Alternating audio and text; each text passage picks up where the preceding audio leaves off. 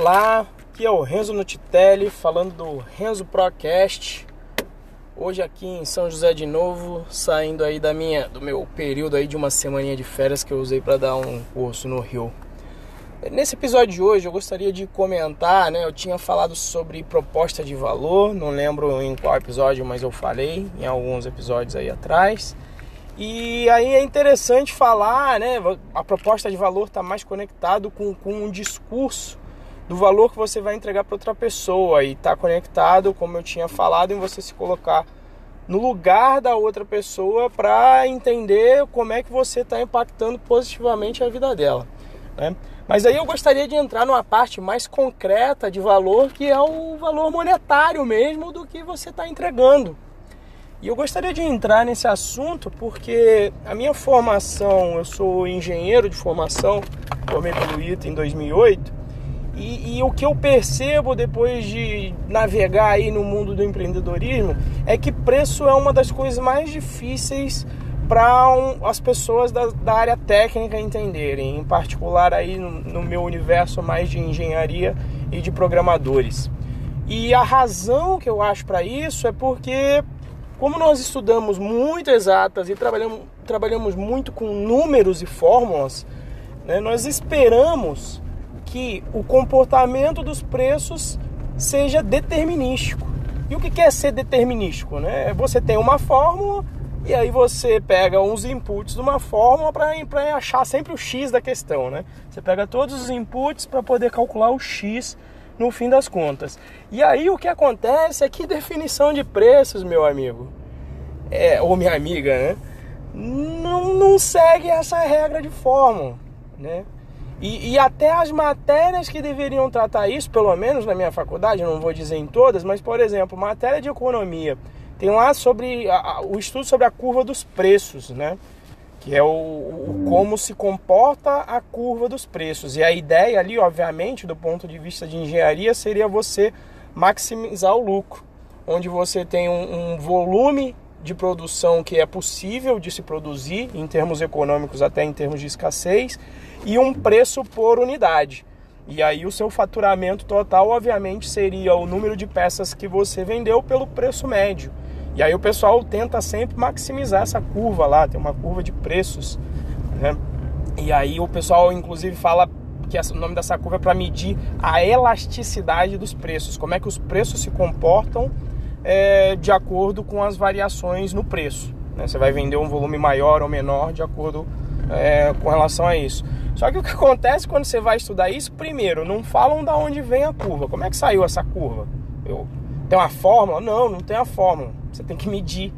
Você tem que jogar no mercado para um determinado número de pessoas para você extrair essa curva de elasticidade. E, inclusive, existiu um nome para diferentes curvas. Né? E, e, ainda existiam exemplos clássicos assim dessas curvas de valor. Por exemplo, a, a, mais clássica, né? Quanto mais você, quanto maior o valor por unidade você comprar, a tendência normal seria você vender um volume menor. Esse é o, é o que tem muito na cabeça das pessoas, né? Aumentou o preço, diminuiu o volume. E, e, e, a lei aí praticamente respeitando a lei de oferta e procura, que é o que a galera mais ou menos conhece, né? E como, como fornecedor, quando você está numa curva dessa, a, a, a regra aqui é bem clara de definição de preço. Você vai jogando um preço de forma que consuma todo o teu estoque. Se a demanda está muito grande e teu estoque está acabando muito rápido, o que, que você vai fazer? Você vai aumentar o preço obviamente, porque isso vai maximizar o teu lucro, porque está acabando o teu estoque é porque muita gente está querendo. Por outro lado, né, se está sobrando estoque, significa que possivelmente o preço que você está praticando não é o, não é o suficiente para você é, descartar aquele estoque por descartar não, mas vender, né? Desovar, às vezes o pessoal fala, quando está sobrando estoque você quer desovar, né? Inclusive quando você vê aí no, no mercado de roupas, quando está passando estação e eles não têm mais a, a não vislumbram que vão vender mais um determinado tipo de produto, eles fazem uma promoção com preço abaixo para vender tudo isso. E aí existiam várias outras curvas também. Você vai ver que na verdade existem infinitas, né? E aí tinha um, um que era que ele mostrava lá que você aumentava o preço e, o, e não alterava em nada o volume que você vendia. Você ia continuar vendendo qualquer coisa. Você ia continuar vendendo o mesmo volume. E aí um exemplo que se dava para esse tipo de produto, não que sejam só essas categorias, tá? Mas um exemplo que se dava disso são é, produtos de pequeno valor. Então uma bala, um fósforo, tipo, se, cuida, se custar 15 centavos, 1,50 e tal, você não vai deixar de comprar, sabe? Às vezes você dobra o valor e continua vendendo a mesma coisa, porque dentro do orçamento do indivíduo que está comprando aquele produto, é, é, irrisório, é tão irrisório que ele, sei lá, nem olha o preço. Então, não, uma variação de preço não vai alterar a demanda. E existem ainda uma categoria de, de produtos que são bizarros, que você aumenta o preço e aí você aumenta a demanda por eles. E um exemplo disso são os artigos de luxo, né? Os carros de luxo, joias e etc. Quanto mais caro, é capaz de você vender mais, porque você passa mais a ideia de exclusividade. Então, esse tipo de comportamento, e não tem fórmula, né? Aí chega no outro ponto que não tem fórmula. E essa coisa do, do de não ter fórmula que não entra muito para o mundo técnico, mas quando bate assim na tua cabeça, você entende isso, tudo fica mais claro, entendeu? Para você ter uma, uma estratégia de, de, de, estabelecimento de preço. A primeira vez que me deu um tique assim foi quando eu estava participando do Desafio Brasil né, e a maioria das pessoas técnicas. E como é que o cara técnico ele formula o preço?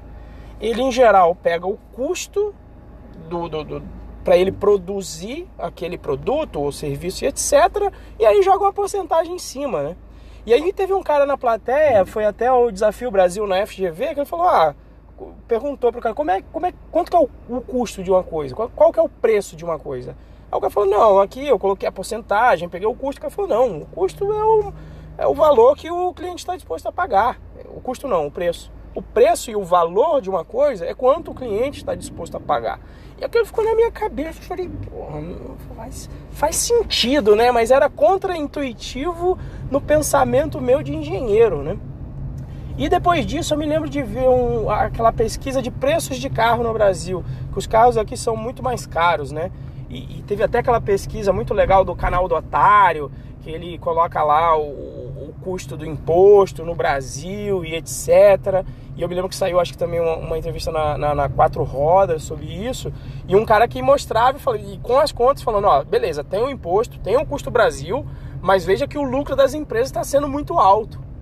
Né? E, e, aí um cara de marketing, eu não me lembro se foi da Hyundai, teve um cara que foi honesto e sendo de marketing falou claro, ah, o carro é caro porque a galera paga galera paga, vai ser caro, ué. E assim, e aquilo ficou na minha cabeça, né? Então qual é a estratégia de formulação de preço? Não tem outra, meu amigo, não tem fórmula. Você vai ter que pensar na sua proposta de valor e testar, colocar um valor no mercado e ali brincando, digo, opa, coloca um pouco mais para cima, coloca um pouco mais para baixo, até que depois de um digamos, período histórico, você de repente vai levantando a tua curva de preço para realmente maximizar o teu faturamento baseado no valor médio do, do teu produto. Né? E, e, inclusive essa coisa do valor, né? Às vezes o pessoal, qual, qual que é o valor justo das coisas? Cara, não existe valor justo. O valor justo é o quanto o cara está disposto a vender e o quanto o comprador está disposto a comprar. Isso é o valor justo. Não tem, não, não tem essa. E é engraçado porque eu estou estudando também um pouco de economia, por curiosidade, economia ali, eu estou lendo o Ação Humana do Von Mises. E inclusive a definição de valor é essa, fala, as pessoas dão um valor subjetivo, depende de cada um. E ele dá N exemplos bacanas assim, é, é, exemplos muito claros. Ele fala, pô, um vendedor de maçã que tenha muita maçã, é, de repente ele, ele tá afim de. ele tem cinco maçãs e ele troca por duas peras. Por quê? Porque ele tem maçã e aí a, a quinta ou a quarta e a quinta maçã para ele já não, não, não tem um valor tão grande quanto as três primeiras, porque ele já está cansado de comer aquilo. Então ele não tem um. Não dá o um valor para ele. Seria mais interessante ele trocar três maçãs por uma pera. E isso é arbitrário, né? É arbitrário porque depende do valor que esse, esse cara que tem as maçãs dá para aquilo. Né? E tem a ver, inclusive, o valor das coisas com um valor no sentido mais é, pessoal, né? Com seus valores e crenças. Então, por exemplo, eu sei que um valor muito forte meu é família. E eu vejo que várias coisas conectadas à família, para mim, têm mais valor que coisas que não estão conectadas. Então, por exemplo, eu, eu não dou tanto valor para carro, né? Eu até, se não fosse meus filhos terem nascido agora, eu fiz a experiência de ficar andando três meses de Uber. Então não dou valor para carro. Mas eu sei que conectado com a coisa da família, eu gosto muito de casa, sabe? Então eu adoro ver aquelas. Em vez de, de gostar de ver é, revista da, da, das quatro rodas, eu, é, eu, eu, curto ver, sei lá, Casa, é, casa, casa Companhia? Casa, esqueci agora. Mas aquela revista que tem lá todas as casas, eu fico babando lá nas casas e aquelas coisas de arquitetura e tal. Então, então inclusive o valor então concreto que as pessoas dão, dão para as coisas depende do valor pessoal, né? Do valor das crenças, dos princípios das pessoas. E isso tudo é subjetivo. Então, tanto o valor concreto das coisas quanto o, o, valor que as pessoas têm é subjetivo. Então, por conta disso, não tem como você ter essa fórmula aí que não seja aí testando o, o mercado, beleza? Então a conclusão aí é o seguinte, meu amigo: se você tá esperando e achando, estudando qualquer coisa sobre preço, esperando ter uma fórmula para definição de preço, você tá garoteando, cara. Você não está sendo um pró, um profissional. É isso aí.